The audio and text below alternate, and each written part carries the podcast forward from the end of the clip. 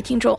二零二三年对于闻名遐迩的凡尔赛城堡来说是一个特殊的年份，它意味着这座城堡自一六二三年奠基动工开始，已经走过了整整四百年。四百年间，国王路易十三起义开建的狩猎驿站，早已演变成法兰西王朝奢华盛世的象征。而它的历史并没有随王朝覆灭而终止，当年的金碧辉煌也借助种种整理修复工程，不断惊艳世人。二零二三年九月，凡尔赛宫传统的历史长廊将以新的构思勾勒着四百年不曾中断的历史。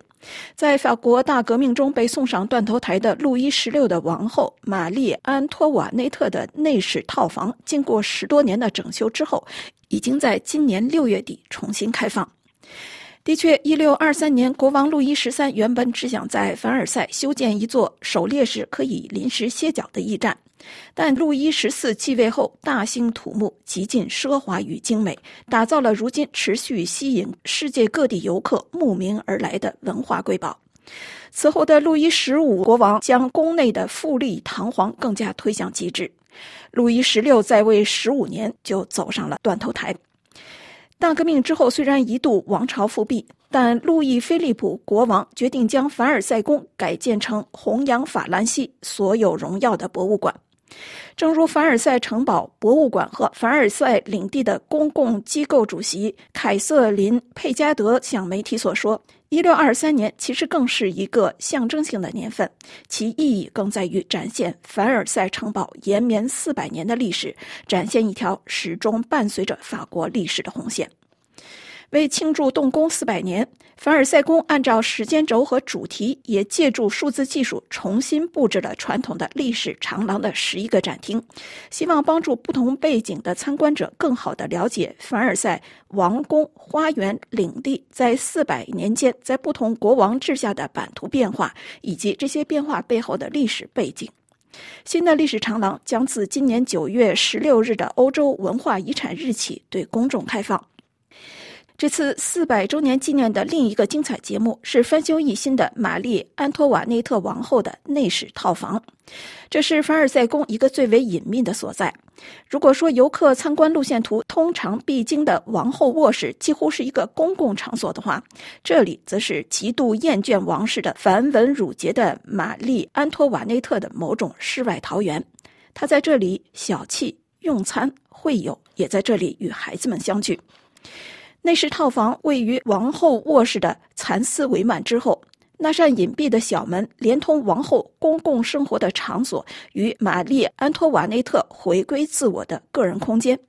一七八九年的十月六日，她也正是通过这扇小门得以暂时逃离了愤怒涌来的革命者。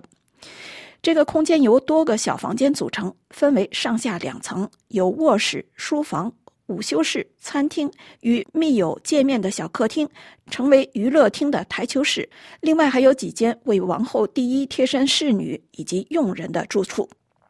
总面积虽然只有大约一百平方米，却可以说是凡尔赛宫奢华精美的浓缩版。从墙壁上的细木护壁板、包金饰物，到刺绣帷幔。华美的丝缎，从印有受异国情调启发的花草图案的朱衣纹，到陈设的珍贵艺术品和家具，尤其是玛丽安托瓦内特当年收集的精美日本漆器，每一个角落都见证着玛丽安托瓦内特独特的审美和对奢华的追求。不过，这些内室套房虽然重新对公众开放，但游客只能在解说员的引领下参观，而且遗憾的是，目前还没有中文解说。